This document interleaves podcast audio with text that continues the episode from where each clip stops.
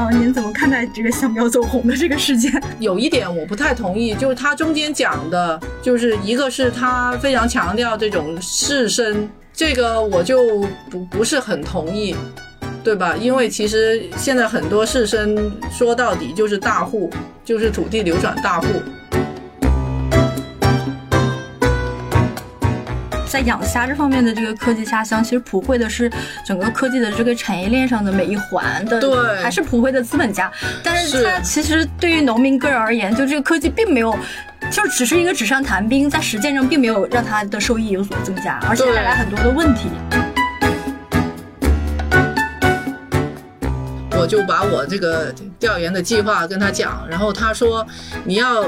真正了解养虾，你必须自己去养虾。后来我想想，哎，好像也是，然后我真的就承包了一口虾汤。欢迎大家收听本期《不爱学习》，我是主播小天。我是舒阳，我们这档播客相信教育要回归人的本身，才能帮助每一个人面对不确定的未来。我们会用满满的好奇心去探讨当下有意义的教育议题，去观察和分享当下最有趣的教育实践。之前呢，我们有一期专门聊高考。其实关于高考，还有一个非常重要的主题，那就是怎么选择自己接下来要学习的学科。我们不爱学习认为呢，客观的认识一个学科，你才能恰当的去爱一个学科或者恨一个学科，才能从学科学习里汲取对人生有益的营养。因此，学科教育将会是我们持续关注的一个话题。这一期我们来聊人类学。这段时间，随着人类学学者项标的走红，人类学也成为了颇受关注的一个学科。但是，相信大部分其他专业的同学和我们一样，对这个学科充满着诸多的迷思。所以，我们这期节目也是对这个学科祛魅的过程。我先来介绍一下我们这一期的嘉宾，人类学学者黄瑜。黄老师先跟我们的听友打个招呼吧。大家好，我是黄瑜。呃，黄瑜老师是中央民族大学的副教授，美国华盛顿大学人类学博士，主要研究方向呢是科技社会学、劳动社会学、人工智能与机器人、环境人类学、发展人类学、农业政治经济学等等等等。听友们不要惊讶，我刚才念的的确就是黄老师所涉猎的研究领域。我们有一位人类学毕业的同事，总是说万物皆可人类学。黄老师先跟我们介绍一下这个学科的研究对象，是否真的就是包罗万象呢？呃，也可以这么说吧，因为之前人类学主要是研究异文化的，嗯，然后慢异文化是就异域文化的意思吗？就是不是主流的文化，哦，就亚文化是吗？呃，就非主流文化，非主流非主流文化，对，啊不一定是亚文化。啊啊，嗯，然后就慢慢发展到关注底层。在一九六零年以后呢，有许多对学科的反思，呃，后面就出现了要向上研究的呼声。就是说，呃，我们仅仅关注底层是不够的，因为你要解释呃或者解决社会的不公正的问题，不仅是要记录底层的遭遇，更重要的是揭示这个权利是怎么运作的，把这个机制给搞清楚。所以呢，呃，人类学家就开始呼吁要研究社会上层的人物，比如说政界啊、商界啊、法律界等等。啊、比如说最近呃出版的一个翻译的这个书叫做《清算华尔街的日常生活》，就是人类学家研究华尔街这哦个商界人士的、那个是上海译文出版的呃华东师大吧，华东师大那个薄荷实对薄荷实验那个对对对对持续出版人类学专著的，对嗯所以我觉得人类学基本上就是从这个文化的视角研究社会问题，因为社会问题各种各样，所以就是万物都可以研究。哎，能跟我们解释一下为什么人类学一开始是研究那个异文化以及比较偏底层的吗？为什么有这样一个缘起？其实我说这个，大家感觉好像人类学很有社会关怀，但是其实人类学一开始诞生的话，主要是研究殖民地的文化的。哦，尤其是在英国和美国，像我们人类学的经典，就像马林诺夫斯基的《西太平洋的航海者》，呃，他是研究这个库拉圈的，当时也是这个就是新几内亚的一个一个特罗布里恩群岛的一种贸易的机制。然后还有比较出名的就是普里查德，他是研究呃那个时候南部苏丹地区阿赞德人的一个巫术的系统。那他们这些早期的研究，他们研究的地方都是这个英国的殖民地。他们当时研究的其实初衷还是挺好的，还是为了反对这个进化论的思想，因为当时进化论就觉得这些有色人种，对吧？就是处于低等对比嗯跟白人比起来是低等的。嗯然后当时的进化论试试图就是从这种生理方面，比如说有一些就是头骨研究啊，说什么有色人种那个头骨比较小，脑袋比较小，哦对吧？对还有一些是从什么鼻子跟下巴的这个角度。就白人这个角度比较小，然后黑人就是角度比较大，嗯然后就是有很多从这种生理现象证明白人的种族优越性。人类学家主要是想从文化上证明，就是说，呃，就他们的他们也有文化，不是说他们就接近于动物这样。哦，对，所以就成了研究这个异文化。呃，但是后来大家觉得，虽然他们是想挑战这种进化论的思想的，但是实际上白人也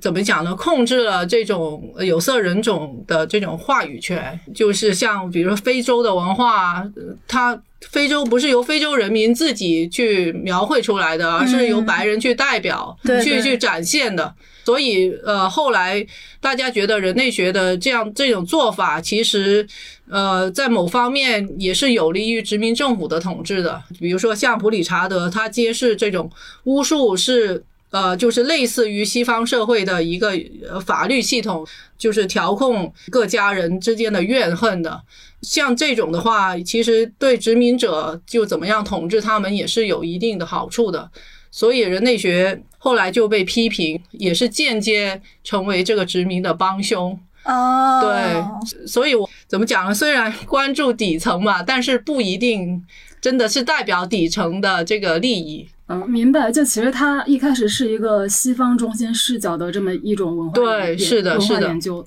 嗯，但是因为他就是天生是关注这个异文化的，所以他不管后面发展到什么阶段，就他天生还是有一种，就是我去研究一些非主流的一些文化、一些现象，能不能这么理解？可以可以嗯。比如说，呃，在在我们国内还是以研究少数民族为主。哦，对，然后在国外的话，基本上，呃，就人类学还是研究非西方的社会。嗯，就像你刚才说的，研究华尔街的那个、那个、对那个是是比较少数的人类学家做的对，事情。是就是因为在这个呃六七十年代有这种叫 studying up，就是向上研究的这种呼声，嗯，所以才开始比较少的一些尝试，还是比较少的像这种研究的课题，大部分还是研究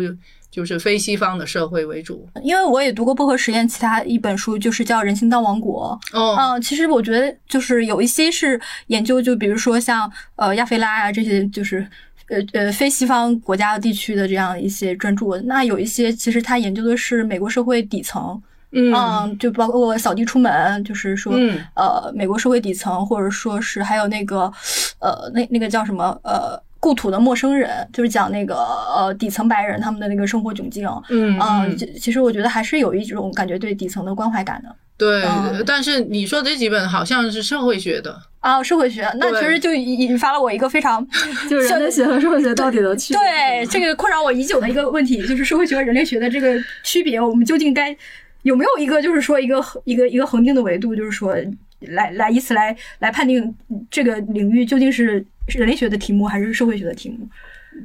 呃，怎么讲呢？可能这种就是异文化，可能是一个主要判定的标志吧。哦，异对文化，对，嗯像像研究主流社会，呃，尽管是研究这个穷人的，可能还是社会学的比较多一些。啊，对就是嗯他他，因为他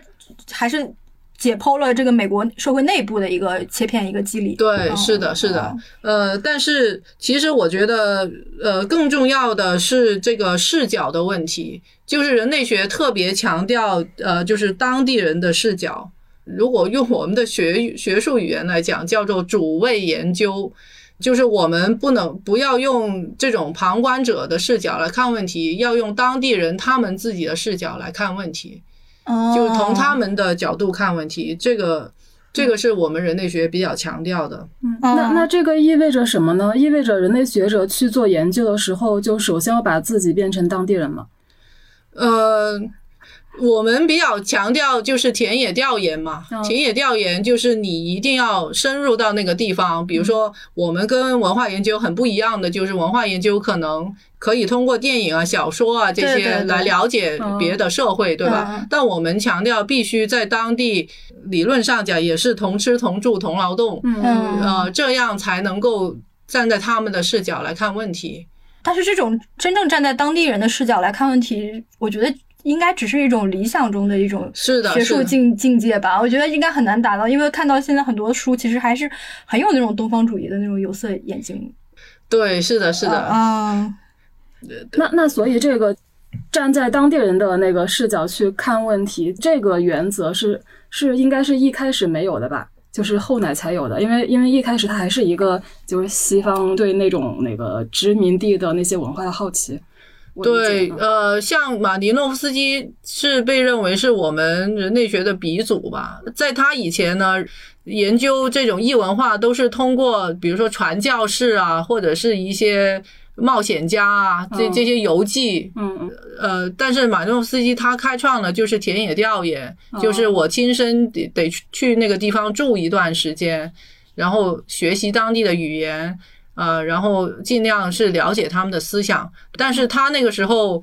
在我们今天看来，还应该还算是西方中心主义的，嗯嗯，对吧？但但是可能相对于他的前人，他已经更进一步了。对对，可以这样讲吧。那所以田野调查可以被视为是人类学的一种根本性的研究方法。对，其实我自己呃，就是我本科不是学人类学的嘛，其实也是当时在报的时候也是。就是在挑，比如说人类学和社会学，然后觉得人人类学就是因为有这个田野调研，我我是觉得更对更有意思。对，那您能聊一下您的一些田野调研的一些经验吗？其实我自己现在主要做的是两大块的课题，一个是农业方面的，是研究科技下乡，还有另一块的就是最近几年做的这个机器换人的研究。田野调研主要是围绕着这两块儿。呃，我先以这个科技下乡的例子吧。在我我下去之前呢，呃，我也是比较接受那种思想，就是说有了这个农业技术的发展，农民可以呃，就是提高产量，可以改善他们生活，提高收入。我本来就是想理解，我的出发点是理解，呃，他们是因为他们很多可能文化程度不是很高，那他们是怎么样学习新的技术呢？呃，但是后来我发现，技术的作用并不是这么直接的给他们带来好处的。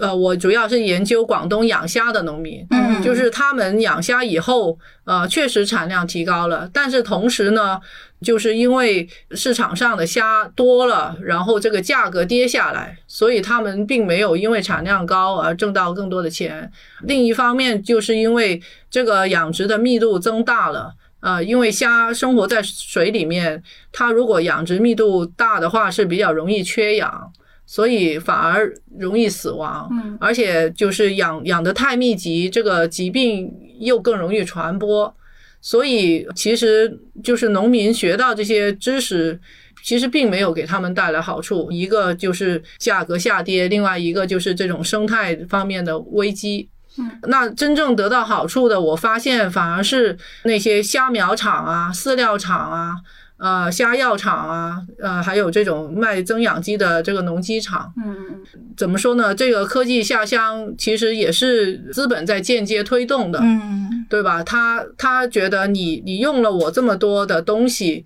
然后呢，我我就可以多卖这些我们叫 inputs，就是投入品，嗯，对吧？给给农民。他宣传的时候就觉得好像，呃，就是让农民增长了知识，让他们变成呃一个就是更有文化、更有能力的人。他们是用这样的话语来包装的。嗯，所以说，其实这个就是在养虾这方面的这个科技下乡，其实普惠的是整个科技的这个产业链上的每一环的，对，还是普惠的资本家。但是它其实对于农民个人而言，就这个科技并没有。就只是一个纸上谈兵，在实践中并没有让他的收益有所增加，而且带来很多的问题。是是，哦其实这个呃增产不增收的现象，在农业方面还是比较普遍的。不光是养虾，其实很多这个种植业方面也有这样的现象发生。我觉得这个确实需要像您这样的就是人类学者去调研，就真正的田野调查，才能会发现就是真实的这些问题，不然就可能拍脑门儿一想就觉得啊，这科技一定会造福他们。是的，这个也是也是比较颠覆我一开始的想法。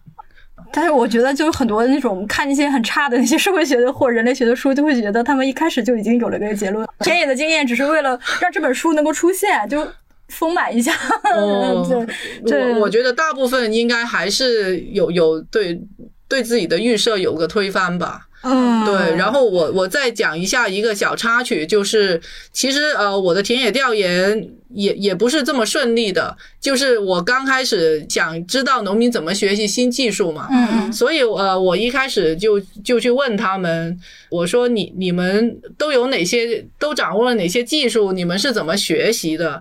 然后那些农民就会说，哎，你是大学生，你是博士生。你们才有技术，我们没有文化，什么技术都没有。你去找专家吧。呃，然后我一开始那几个月就到处都碰壁，就是明明你看到他在用这个用那个，对吧？他操纵这个机器在在投放这种药品什么的，就是他不觉得那个是什么技术，嗯嗯，然后他觉得只有专家才有技术。嗯，然后后来我我去就采访一个当地这个县呃水产推广站的站长，然后我就把我这个调研的计划跟他讲，然后他说你要。真正了解养虾，你必须自己去养虾。后来我想想，哎，好像也是。然后我真的就承包了一口虾塘。哇，嗯，多对，多多大的？呃，八亩吧，不算很大。自己承包。对，我就养了养了一造三个多月吧。嗯呃，其实当时还赚了一点钱，因为那会儿 那会儿是零零零七年吧，对，那会儿还零八年那个虾价还比较高，就是后后面的话那个。价格也不好，然后也容易生病。自从就是承包了那口虾塘，我觉得跟农民的关系就不一样了。之前他们总是觉得，就是他们是被调研的对象，而且他们觉得自己也说不出什么。然后我我自己承包了虾塘呢，就变成是他们是我的老师，嗯，就是我总是就是哎呀，我今天那个虾有点浮头了，是不是缺氧？我应该怎么处理啊？或者是我的池塘里面就有很多青苔，有很多泡沫，这又怎么处理啊？那我的虾怎么吃料这么慢呢？这胃口不好。我每天就把把说你有什么技术的这种抽象的问题转成是呃，我有这些问题，你怎么帮我解决？给我点建议。然后他们就就很多话很多话可以讲，就是他们就会讲哦，之前我是这样处理的，这样处理的。对，所以，我所以我觉得就是怎么，我刚才说这个怎么说，用当地人的视角来看问题，其实也是讲的是这个，就是有时候你你用这个外人的这种发问的方式，他他们真的不知道怎么回答，还必须用用他们的方式来提问，嗯，对吧？从他们的角度来想，就这个问题应该怎么问。那我理解了，您这个科技养虾这这这个呃议题，它肯定是一个人类学议题，因为您自己都去承包了一 一亩虾塘，就是就是彻底把自己变成当地人的视角，对就不会说像社会学，我可能就问一问啊，观察观察呀，对，记可能录记录啊，社会学可能就发点问卷，对吧？对对吧？对你嗯可能收入多少，对吧？嗯呃，那个支出多少就不？会这么彻底的把自己直接的身份就转转变成一个虾民。对对对对，嗯是是是。嗯哎，所以人类学家经常用这种方式吗？就是我深入到一线，做他们同样在做的事情，就好像之前那个三河大神那个作者，就据说也是他去做了三三河大神。哦啊，对，拍纪录片那个吗？不是，是那个呃，哦那那个个社科院出的那个《起步怀归》啊，对对对，啊哦哦，是那个他他的学生很年轻，因为九三年的，他自己也也跟他们三个大神也是同龄人，他就过去躺了几几个月。哦哦哦，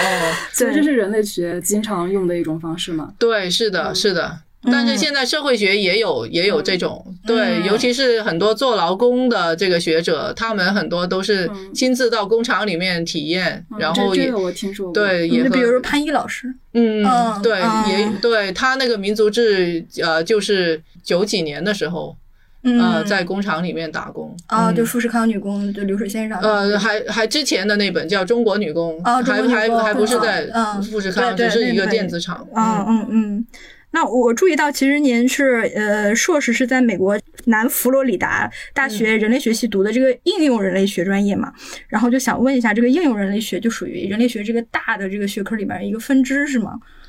呃，其实呃不是的，人类学，嗯，如果按美国的系统是有有四个分支，嗯一个是考古语言人类学、体制人类学和文化人类学。嗯那应用人类学其实是文化人类学下面的。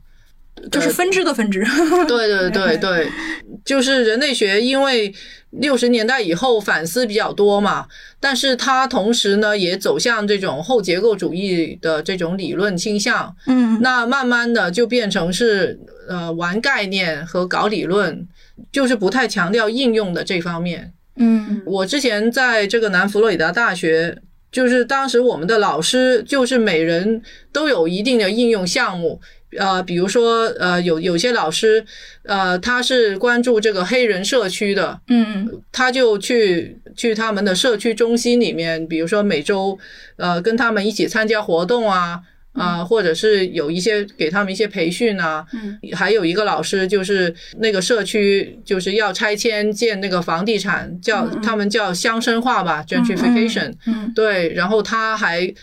呃就是刚跟当地人一起去去这个抗议啊，所以呢，我呃，对是说应用人类学这个应用的意思是说我去参与，并且可能主动影响到这个东西的一个发展。对，是的。但是这个这种应用，我感觉上在美国来讲还是比较边缘的，因为人家会觉得，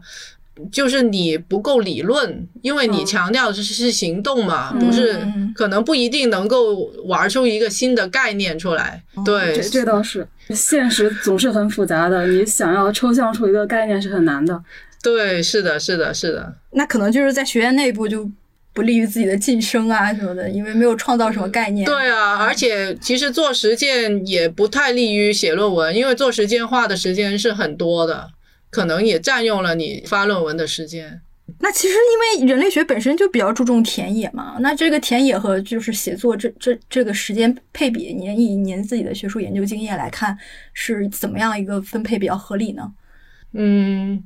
其实最理想就是平均分配吧，比如说做一年田野，写一年论论文这样。啊，对。就就是就我集中一年时间去做田野，然后再回来再写论文，而不是对说我今天白天出去晚上回来然后才能写。呃，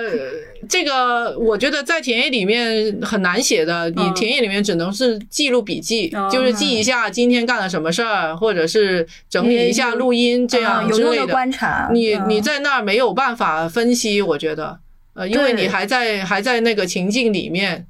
所以就是还也也要有有一定的审美的距离，可能对，可能这。个这个这个学术概念的提出，可能才更加的理性一些。对，啊其实我们人类学当初研究异文化也是这个观点，就是呃旁观者清嘛，嗯就是你自己长期生活在里面，那可能就习以为常，就不会发现什么新的东西。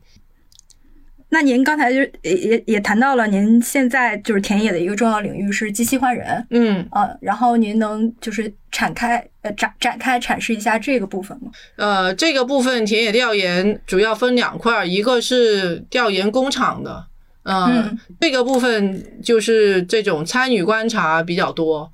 去工厂观察一下，他用了什么新的机器啊？他怎么样替代工人？呃，就是引进了这个自动化设备以后，这个产线的布局有什么变化？工人干的工作有什么变化？嗯，另一部分呢，就是呃访谈工人。嗯，呃，因为我自己其实一开始也是尝试说，呃，机器换人的工厂里面叫老板介绍一些工人给我访谈，但是我访谈了两三个以后呢，发现。要不呢，老板介绍的都是管理层，嗯就是比如说人事处的。如果他真的介绍一线的工人呢，那那些工人会非常紧张，他生怕说错话。比如说，如果他告诉你啊，这个替换了多少人，那是不是对他的工厂不利呢？是不是对老板不好？嗯所以我后后后面我就访谈的工人就不是参观的那些工厂的，就是另外找的。主要是通过一些呃，通过一些劳工的机构。那那目前就是这个就调研项目，您有没有一些就是观察或者是一些以现阶段的结论？因为这个议题我们其实也都蛮关心的嘛，整个社会。呃，就我的观察来看，我我觉得机器换人，就就这个替代工人的比例还是挺高的。呃，就我的调研里面，比如说按同一条产线机器换人前后的用工对比的话。呃，这个替代率是百分之六十七到百分之八十五，哇，那么高。嗯，对，呃，这个是就是看同一条产线，就是比如说它原来可能一条产线需要五个人，那现在只需要两个了，但是也不代表说。呃，这个厂里面就就要辞退这么多人，他可能有些换到别的产线去。即使有一些需要淘汰人的话，他也是用一种循序渐进的方法。比如说，他的自动化也是逐渐，就是可能是今年一条产线，明年两条产线，他不会说一天就是整个厂都自动化。所以淘汰也是慢慢逐步的。那他也是利用各种方式，比如说。不给工人加班，就迫使他自动离职，厂方就不用付这个经济补偿金，呃，所以他有各种的办法去实现这个换人。我这个调研当时是想比较一下，比如说美国那边，他在六七十年代就有这种自动化的，嗯嗯，呃，他们那时候机器换人跟我们现在有什么不一样？那他们那时候机器换人，因为有这个工会。比较工会比较强大，嗯嗯，就是工会可以跟资方谈判，说你如果引进这个机器，如果你的钱赚多了的话，那我工人也要加工资，就是说不能以损害工人这个为为基础来进行这个自动化。嗯，但是我们现在因为。呃，就是很多工厂，它的工会力量比较薄弱，嗯，对，所以我观察到，就是几乎基本上没有说机器换人以后这个工资是增长的，基本上都是引进了自动化设备以后，工人要不就是减员，要不就是去技术化，呃，要不就是工资降低，对，所以我觉得这个是跟。呃，就是美国早期的自动化不太一样的地方，但是这个是你预料之中的吗？因为其实我们也知道，就是美国它本身是工会力量还是比较强大的嘛。嗯，就是这个调研的这一块结果是在你的预料之中的吗？嗯，呃，这个怎么讲呢？嗯，嗯，我觉得也也不一定。嗯，对，呃，美国的工会强大，但其实。到八十年代以后，其实也也工会也不太行了。他现在的会员率也是百分之十左右，以前就是有百分之三十几的。嗯，对，呃，但另外一个是，其实二零幺零年以来，就是在全世界看这个劳工的这种抗争，嗯，其实我们国家还是比较多的。嗯嗯，甚至有学者呃，就是以这个。呃，strike capital 就是罢工之都，来来形容我们国家的这个工人运动，真的假的？是啊，对，就相比其他国家来讲嘛，就是尤其是二零幺零到幺五年之间，嗯，呃，就是各种工人的运动还是比较多的，呃，包括像这个本田罢工，就是他们成功工人。呃，能能够争取到百分之六十工资的增长，就是非常大的幅度。还有这个东莞这个豫园鞋厂的罢工，就是有三万多名工人上街，就是要求呃工厂补缴这个欠交的社保。啊，对，那现在很多农民工就是他如果干满十五年，都有都领到这个退休金了。啊，对，以前基本上都没有的嘛，以前农民工基本上都没有退休金的。对，但是因为豫园这个，呃，就导致了东莞就是很多很多个工厂都都被迫补交以前欠下的这个社保费。哦，对，所以还是很有影响的。嗯，呃，但是我就发现。就是工人的这些诉求，其实呃有这种，比如说加工资啊，要求社保啊，但是就是要求分享这个呃技术升级带来的福利就没有。所以我我觉得这个可能跟工人的认识有关系吧，就没有意识到我可以向老板争取更高的工资。因为他觉得我的劳动好像已经不创造什么价值了。您刚才也提到了，就是说，就是您在调研过程中会注意到，就是中美两国的一些、一些、一些社会环境啊，还是比较不同的嘛啊。嗯因为您是在美国接受的这种比较系统的人类学学术训练，然后您现在是在这个中央民族大学这个执教，然后您觉得就是中美两国在这个学科的这个课程设置还有学生培养模式上有什么区别吗？我觉得一个就是选专业的时间不太一样。呃，像美国的话，一般是大二的下学期，它叫申报专业，叫 declare major。哦，就是说我我大一和大二，呃，我在就是本学院的不同学科可能都有选过课，嗯但我大二下学期就决定了我我以后要拿哪个哪个学科的学位。呃，所以的话，他大一整个时间就是可以，就是选选不同的专业的课，然后找自己的兴趣，或者是有些可能比较功利性的，就是找哪些有利于就业的这个科科目来嗯选。嗯嗯因为是这样，所以它的课程设置它是一个递进式的。比如说它，我我们的课，比如说人类学，它就 anthropology one hundred two hundred。比如说两百的课呢，就是理论上就是这个专业的第二年的学生选的，嗯。但是你你不知道这个学生现在是大几，嗯，对，因为有些学生可能他就是申报专业久，还有一些学生可能是兼职的，那他可能可能在这里待了三四年，但是可能还还只是才刚刚选满这个一百的课程，所以他这个就是这种递进式的。那美国的学生，因为他们很多人这个学费是要自己付的，所以他们很多在外面打工，呃，就使得他这个学习学习的时间年限就延长了。嗯嗯嗯那那我们国家就是高考之后就填志愿了嘛，嗯所以我觉得这这个不好的地方就是可能他高考以后，不太了解到底是什么，对，可能都是家长家长帮他定的，对吧？家长觉得哪个好找工作你就选哪个吧哪个。赚钱多？对，嗯就是可能对自己的兴趣考虑的比较少，嗯呃，但是可能好处就是我四年都是这个专业，那可能我就这个专业知识很牢固、很扎实。另外就是我觉得我们我们国内的学生还是田野调研的经验比较多，嗯呃，像我像我们学校，就是比如说在大二的下学期，就是集体的，就整个年级出去外面调研一个月，有几个老师带着。就像美国就没有这种集体的调研，都是你自己干你自己的。对，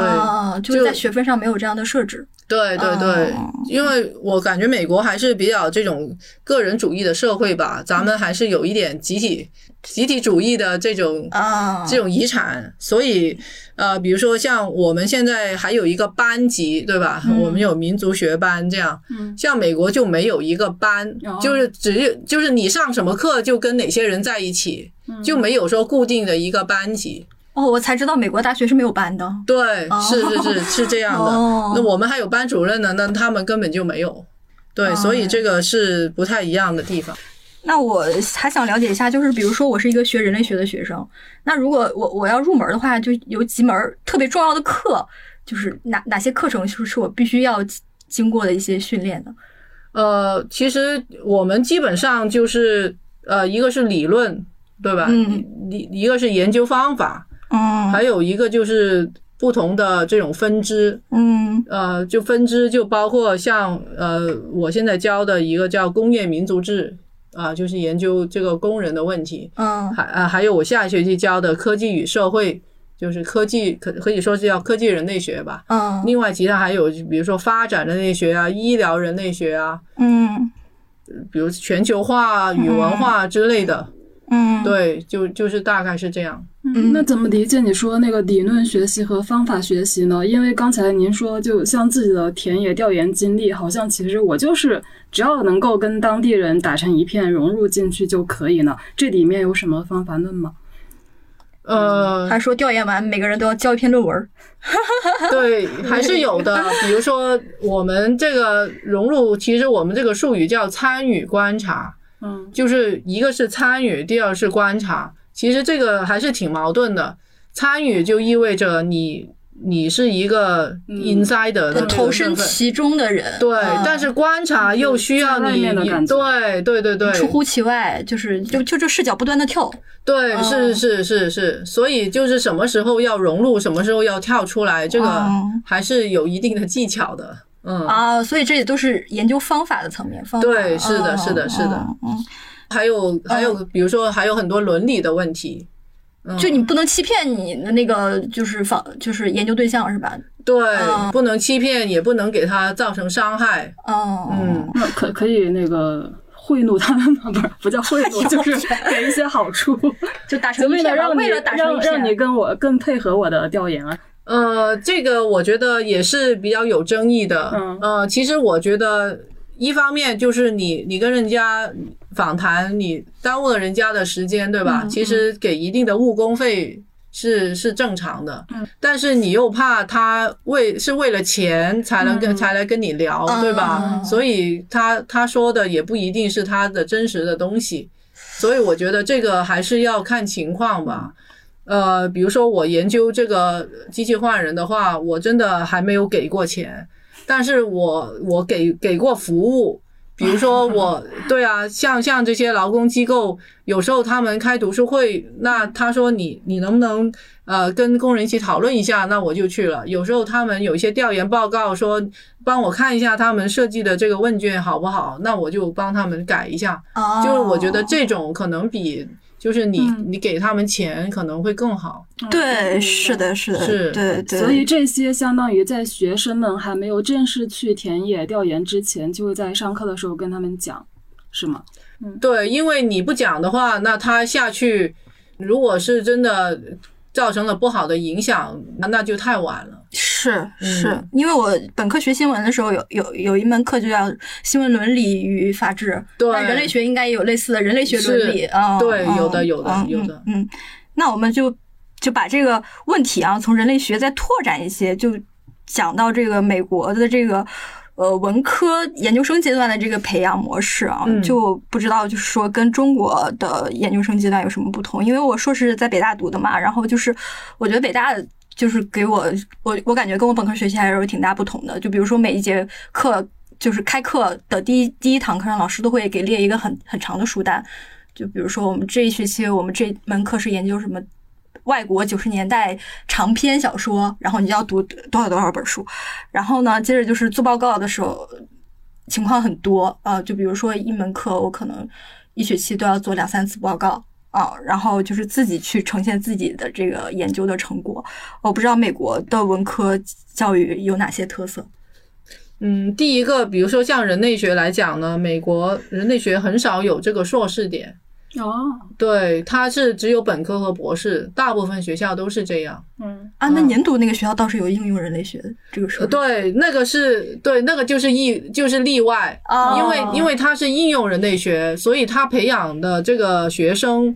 不是以发论文为目的的，而是去参与一些，比如说参与这些发展的项目，像世界银行的项目啊，还有一些哦 NGO 的项目啊，嗯或者是呃给人家做评估啊。嗯，或者是参与的到当地的这种社区活动里面，嗯，所以是以这种可能是实践导向的，因此就有硕士。哦，但是，一般就是理论导向的那种教育都是都是没有硕士的。嗯，就是直接 PhD 了是吗？就对直博。是是嗯嗯呃，那那那美国，我觉得很大的一个特点就是学制特别长。那我 我自己是博士读了八年，呃，那我们其实一般都是五到八年吧，因为嗯我我中间生了小孩儿，所以就有点耽误了。我们那一届其实呃最快毕业的那个泰国同学，他是五年毕业，那是因为他就是一开始就有泰国政府的五年的奖学金，所以他就不用当 TA，不用当助教。啊，那我们是一直呃，因为你只有当助教的话，才能够免学费，并每个月拿到一定的生活费。嗯所以我们要当助教，那个工作量就是每周二十个小时，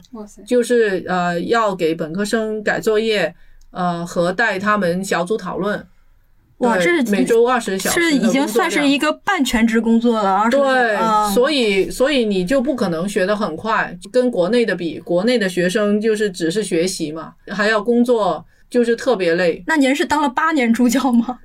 呃，差不多，呃，就除了田野的那一年、嗯没没当，然后还有一年就是申请到一个奖学金，就有一年可以写论文，嗯不然一边当助教也很难写论文，就是没有办法有一个很长的时间来写。哦，对怪不得这个学制会拖到这么久，因为已已经算是半工半读，就对，嗯大部分尤其是国际学生都是这样，因为我们没有办法申请贷款嘛。那美国嗯学生他可以申请贷款，就工作以后再慢慢还。嗯所以的话，呃，就是他的学制就算是最快的五年，呃，我们当时的话，呃，其实上课是上两年的。嗯，那第一年的话，我们有一门理论课，呃，我们那个学校就华盛顿大学，它是这种 quarter 制，就是一年分春夏秋冬四个学期，除了夏季以外，三个学期都在上课。嗯那我们的那那一门理论课就是一年三个学期都有。第一个学期是文化理论，第二个学期是社会理论，第三个学期是民族志理论。嗯对，所以我觉得呃，就理论这个比较扎实，因为连续三个学期都都在上理论。呃，还有一个就是呃，博士生的调研，不像在国内，可能是导师有时候是帮导师做课题，对吧？那导师可以负担。嗯但是在在美国的话，我们全部人都是自己去申请这个课题调研的经费。嗯，所以我们的学习就是，呃，第一年和第二年上课，然后第三年呢就是这个资格考试，呃，开题，然后还有申请经费，嗯对，然后是第四年才开始做田野，嗯，所以就是特别慢。但其实是还是扎实的，但是问题就是，像我，我是因为。呃，本科毕业以后就工作了几年，再去读研究嗯，这读硕士，然后硕士毕业以后又在美国工作了一年，才读博士。所以我博士毕业出来已经三十七岁了，在国内就是很多地方申请讲师都已经超龄了。啊，因为国内要求三十五以下嘛，对啊，对对对，所以我觉得就是美国这个系统就是特别慢，然后 回回来就业的话，其实还还不一定是一个优势。嗯，那其实我我我想问一下，就是您当时就是学校要求您就是完成论文以外，还有其他的就毕业要求吗？呃，我们的我们那个时候还没有要求发表呢。哦，哦，嗯，那您可以聊一聊，您就是您博士论文是研究的哪个课题吗？就是这个刚才讲的对虾养殖。对啊，对虾养殖对对对哦所以您您当时的这个田野地点是在广东的雷州半岛。哎，我比较好奇啊，就有没有比方说，呃，中国学生在美国读这个人类学的博士，然后他选的那个研究课题可能是美国社会的一个什么课题，而不是中国的，这种情况多吗？我觉得我的那个时候不是很多，嗯但是我知道这个在国内叫做海外民族志，呃，就是有有不少学者是研究，呃，就是国外的国外的议题，国外的议题，嗯有些是海外华人，但有一些一些就是国外的，就是当地的社会，嗯。对。但是我那个时候，其实我那一届这个国际学生还比较多，呃，比如说有泰国的、印尼的、俄罗斯的，嗯，韩国的，呃，澳大利亚的，我们其实好像都是找的本土的对，都是回自己的国家去做调研，嗯这个除了一个，就当然从便利性考虑可以理解，还有没有说，就从你从你刚才说的那个，就是我一定要就以他们的当地人的视角去看问题有关系？因为其实我如果去研究一个跟我的本土的那个那个嗯母国的文化不一样的一个文化环境，是不是还是有困难的？还是？但是我硕士论文就是研究美国社会的，嗯，我硕士论文是研究美国的渔民。渔渔业社区，因为在佛罗里达嘛，嗯嗯，然后当时我的导师就是接了这个渔业部的课题，就是看这种渔业社区它的变迁和和面临的困难。嗯呃，因为因为佛罗里达当时因为发展旅游业，所以这个海边的地皮都非非常值钱，建一个码头还不如建建一个五星级的宾馆赚钱。嗯所以很多这个渔民他就没有没有地方上岸，呃，嗯还有就是没有地方把鱼就是卖给当地的这个收购商，嗯因为因为就海边的地皮太贵了。我记得我当时这个调研确实是挺困难的，我是跟另外一个同学一起做的。这些渔民他们讲话的那种口音非常重，就很难听得懂。嗯，对，而且还还比较有意思的就是，我那时候调研是零一年嘛，嗯那时候其实我们就刚加入世贸组织不久，嗯呃，就出现了一个就是我们这个对虾出口到美国，呃，就我调研的很多这个渔民他是捕捞捕捞虾的，嗯那他在这个捕捞野生的虾，那个成本是很高的，因为他要出海啊，有人工啊，有风险啊。那我们我们就国内是养殖的虾，对吧？那我们卖到美国，这个价格又比这个捕捞的要低，所以他们就受冲击了，嗯就这个虾价跌下来，嗯所以他们就就看到我。知道我是中国来的，嗯就聊天，然后就说你们你们中国人又什么抢美国人的饭碗？就哦对，所以其实还是在美国，如果做他们本土的研究的话，把自己变成当地人，这个困难太 太大了，因为别人一眼就能看出来你不是我们的人，所以就是真真正就是深入他们，就是打进他们内部太难了，是吧？所以我我觉得还是回回老家比较容易。之所以问这个问题，是因为好像之前也看过，就一个人就讲文化研究外部视角，有的时候是可能能够看出比内部更多的东西的。对，是是是，那那您觉得就是说，在美国学习人类学，就是是不是给了您不一样的学术体验，或者是一些观察视角呢？呃，我觉得是呃比较好的一个，就是一个批判性思考的这种习惯。嗯，呃，还有就是，我觉得美国人类学还是比较批呃有这种批判资本主义的左翼视角的。嗯。呃，就是因为我们一开始是从这种为殖民服服务的，嗯。后来进行了反思，对吧？嗯。然后对这个西方中心主义呃有有有反思，嗯，所以呃就是呃基本上像我我的导师呃还有系里面其他老师很多都是都是在研究或者是呃在应用马克思的理论，嗯，对我，我觉得这个这个对于我我的调研是非常有好处的。就像我刚才讲这个对虾养殖，对吧？嗯就是有了农业政治经济学的视角，然后才能知道哦，农民在这个科技下乡里面其实是受害者，真正呃获利的是产业链里面的不同的资本。嗯，对，如果没有政治经济学的视角，但是理解呃农民为什么学习新技术，怎么样学习，就是没有把这个本质的问题给揭露出来。嗯嗯嗯，那所以其实是不是可以理解，如果想嗯那个正本归源的去学这个人类学，就是要去英国或者是美国去学，就是这种老牌资本主义国家，资本主义列强。日本也挺强的。啊，日本啊啊，对，嗯都是因为它脱亚入欧了嘛，因为因为它也是老牌资本主义国家。嗯，呃，那比如说，呃，就根据我读的一些人类学书籍啊，比如说这个香港重庆大厦呀、还有金翼啊，然后我的这个直观感受就是，这些著作主要是对一个研究对象的一种观察性记录。再辅以一些就是学术性的一些思考，你比如说这个金翼，它是就是叙事性很强嘛，就有点像就是写一本小说，就一个家族的一个变迁史啊什么，那那种就是，所以我想问您，就是人类学著作一般都是重观察比较少的一些下结论嘛，或者说也不可能有什么就是改良社会的这种根本性的一些举措或者一些结论出出现吗？嗯，比较。难。嗯，这这个问题问的很好。对，呃，但是我觉得，嗯，第一个就是呃，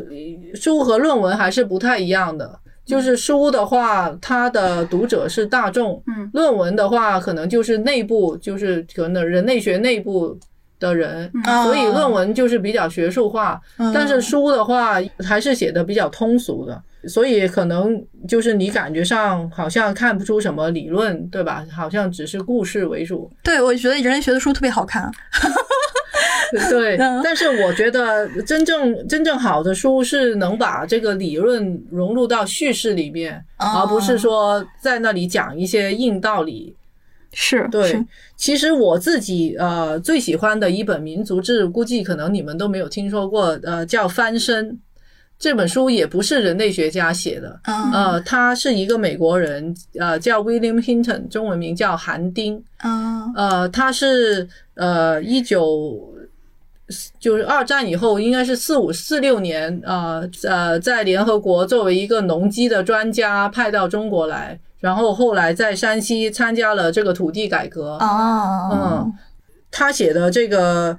关于土改的这本书，呃，我觉得很好的就是他就是把这个理论，把这个农村这种不同的这个呃阶层的划分和农民呃怎么样理解剥削，怎么样翻身的这个呃，就是融入到里面。比如说，他讲这个土地改革，呃，他这个土地改革不是说自上而下，不是说共产党我把全村的土地都收了，然后我再除以这个平均人口数，每家分多少，嗯嗯。它是一个自下而上的过程，就是农民通过自报公益，然后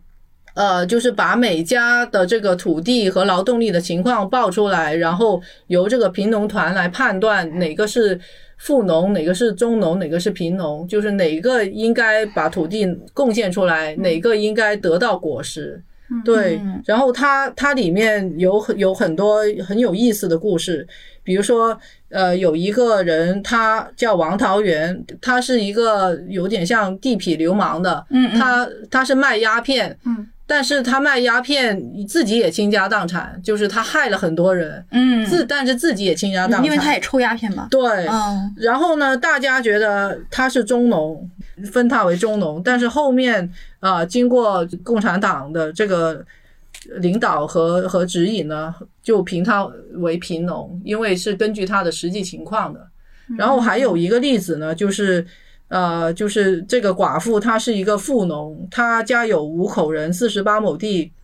呃，八间房子，还有一些驴和车。嗯但是呢，她和儿子都不干活，而是让村里的一个相好嗯王老汉，这个王老汉也 也是就是。呃，就老婆死了，然后大家就觉得他是地主，说他是剥削这个王老汉，啊，对吧？但明明是相好嘛，嗯对吧？人家也是自愿的，只是说当时那农村的这种封建习俗就不允许呃再婚，所以后面就不不评为地主了，只是评为富农。就是通过这种这种例子呢，那农民的话他就理解了，就是为什么自己是受苦的，然后这个果实需要自己去争取。那就不是说自上而下的那种等着人家分东西的那种，那农民的这个主体性就出来了。所以，呃，就是他觉得这个翻身的意义，不光是说农民从没有土地变有土地，更重要的是他从一个以前被人家统治的，转变为一个这个新世界的积极的建设者，是讲的这个过程。对，所以，所以我觉得像像这一类的书，呃，他就不仅是是就是有观察，他有很很强的这个行动性在里面。因为这本书，呃，就是呃，我觉得这本书是除了这个斯诺的这个《红星照耀中国》以外，应该是第二本，就是改变世界对对我们这个呃这个新生的共和国的认识。对，啊是的，是的，嗯对。因为因为之前可能就是国民党那边的舆论，对吧？啊是非常不友好的。啊对，这个的话就是说明说明了我们不仅是呃就是追求这个解放和平等，而且更注重是劳动人民他的主体性的呈现。明白。嗯呃，因为您是这个人类学的这个博士嘛，那您觉得就是说，如果是一个普通人类学学生，就是他不走学术之路，比如说他就经经过了一些就，比如说啊、方法呀、概论啊一些基本的一些一些启蒙啊、嗯然后我就去求求职了。呃，或者说我就去去投入这个劳动力市场，那您觉得这个人类学的训练会给他带来怎么样的一一种影响呢？嗯，先讲一下对生活的影响吧。嗯呃，我觉得人类学，呃，学了人类学以以后，在生活上还是有有一些好处的。比如说这个批判性的思维，嗯嗯呃，就拿我做例子，因为你看我的头头发比较白，所以我 所以每次去理发呢，然后这个师傅都是说你染一下吧，然后我之前总是说，呃，我是老师，看着老一点没关系。嗯但是上次这个师傅就非常非常坚决，他说：“哎呀，你这个白了，影响整个效果，呃，影响整个设计，呃，哦对，就不美观了。”就是很强迫的要我去染，嗯，然后我就我就怼了他一句，我说你也可以改一下你的审美观。哦，明白。其实他是他是在用一种很很世俗的呃审美观，试图在 PUA 你，然后让您屈服。但他没有想到他的过客是一个人类学家，对人类学家是有非常多元的这个审美的视角的。对，其实我觉得他根本目的是为了让您这一单就是花几百块钱。对，哦是啊，对啊，因为剪发就几十块嘛，染发就是上肯定是上百的。对嗯我也知道，而且那些我知道那些染色剂其实对身体也是有毒的。哦，对，所以我我是坚决不染的。他不知道您还研究过农生态农业，就是从各个角度都拒绝染发这一行为。对，是是，对，然后再回来讲这个职场方面哈，先讲一下不好的地方嘛。嗯，现在人类学其实真是越来需求越来越大，但是这个未必是一个好事。我自己看到的就是现在资本也需要人类学，呃，像像我当时那个年代呢，人类学家主要是给这种市场调查公司的，因为我们比较擅长去了解人家的文化、哦对需求，所以做这种消费者调查就最好了。啊，比较擅长打入内部。对嗯对，对，嗯。但是现在我发现，就不只是这种市场调研公司需要人类学，现在有很多，比如说腾讯研究院、美团研究院、阿里研究院，呃，它里面都有不少都需要人类学。呃，我记得最近，比如说六一儿童节，北京有一个公益组织，就是告腾讯说这个《王者荣耀》的游戏就侵害了未成年的权益，就是让这些小孩很上瘾，而且很多小孩还是要花钱，就是去去买各种积分嗯才能够打上去，嗯嗯严重影响他们的视力啊、健康啊，嗯还有家庭关系。那当时，呃，我记得就是在那个公益组织，就是六月一号早上跟记者说，我我准备去告他，告腾讯，嗯然后下午这个腾讯研究院他就发发了一个这个微信的回应，嗯，然后他他的理由就是，他甚至说，呃，如果结合文化人类学的理论，呃，像这种就比如说认为《王者荣耀》损害青少年权益的这种叫典型的技术决定论，具有明显的局限性。然后他说，我们应该强调。在数如何在数字时代提升全民的数字素素养，促成青少年的发展。啊，对，其实其实他这个有点是滥用人类学，对吧？因为因为其实腾讯的这种就是在青少年里面，其实可以说是未经知情者同意，就是强行推销这种游戏，才是真正的才是技术决定论呢。嗯，对，那他反而把这种就是告他侵权的人说成是技术决定论者，但是怎么说，他也也也证明了他里面估计也有雇佣一些人类学家去去帮他做调研，因为我我觉得现在这个年代跟以前不一样，就以前可能九十年代、两千年，资本它它不需要。去为自己辩护，对吧？嗯对对对对对他之前就赚钱就赚钱，但是现在可能真正舆论就是舆论的这种声音越来越大了，所以他他也开始，呃，就是他也需要回应社会问题。那他可能自己不具备这种社会科学的的这种素养，那他就只能去招人类学家或者社会学家去帮他回应。对，所以我觉得这个也是人类学，呃呃，不能说一个前景吧，但是确实是人类 一学个就业方向。对，真的是 对，但是嗯，当时我我的我我有一些学生也在讨论，就那些学生就骂说，我们人类学怎么能够为这些资本服务呢？对吧？嗯他们也会也会有这样的警觉。嗯，是因为毕竟就是刚才从您的介绍里面就了解到，其实它是一个从诞生之初就是一个带有左翼色彩的一个学科嘛，就是它本身就是有批判资本的一面，但是现在不得不被资本俘获，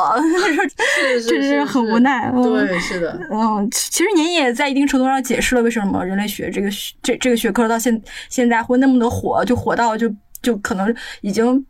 破除了一定的圈层，你比如说现在好像人人都在谈商标啊什么的，他创造了一些概念，比如说附近什么的，就没有就因为他上那个许志远的那个单向街的那个节目嘛，嗯啊，就那个十三幺那个节目，他说我们每个人都在关心远方，但没有人关心我们周遭的附近什么的，哦所以现在就是很多文青啊都在说我们要重建附近性啊，就是我们要连接在一起，就怎么样的啊？您怎么看待这个香标走红的这个事件？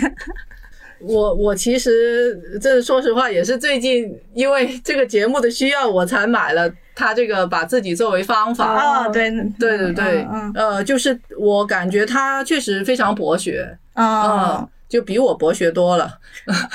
就是 古古今中外啊，他他都他都了解。啊嗯，但是有一点我不太同意，就是他中间讲的，就是一个是他非常强调这种士绅，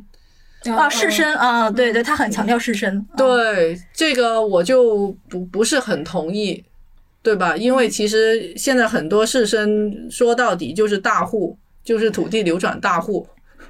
他说这个士绅好像是古典意义上的士绅，就是说在就就中中国长期的这个就农耕时代里面，这个士绅就比较类似于就是中产，就是还是跟他的附近性联系在一起，就是他、嗯就是他他是一个就是社区的一个意见领袖。哦，他比如说他是一个村庄的一个德高望重的一个道德长者，嗯啊、就是说他其实有一定的这个裁决权或者怎么样的，就是说让人关心自己所处的社区，嗯啊、他这个士绅好像是这个意思。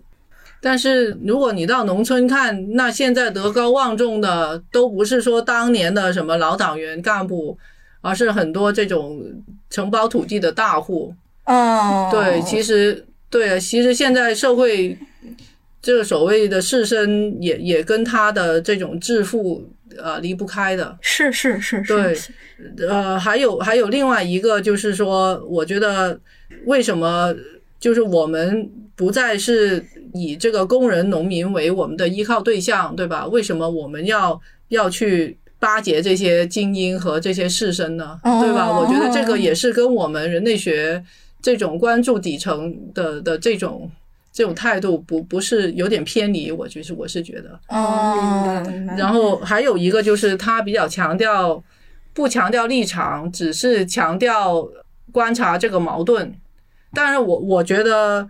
你你现在无论做什么课题，肯定是要有立场的，这这不可能是没有立场的。啊，我也这样认为。对，就像你你是对吧？嗯你是帮腾讯对吧？还是帮公益组织？这个这个是明显的一个立场的问题。我觉得他说这句话，其实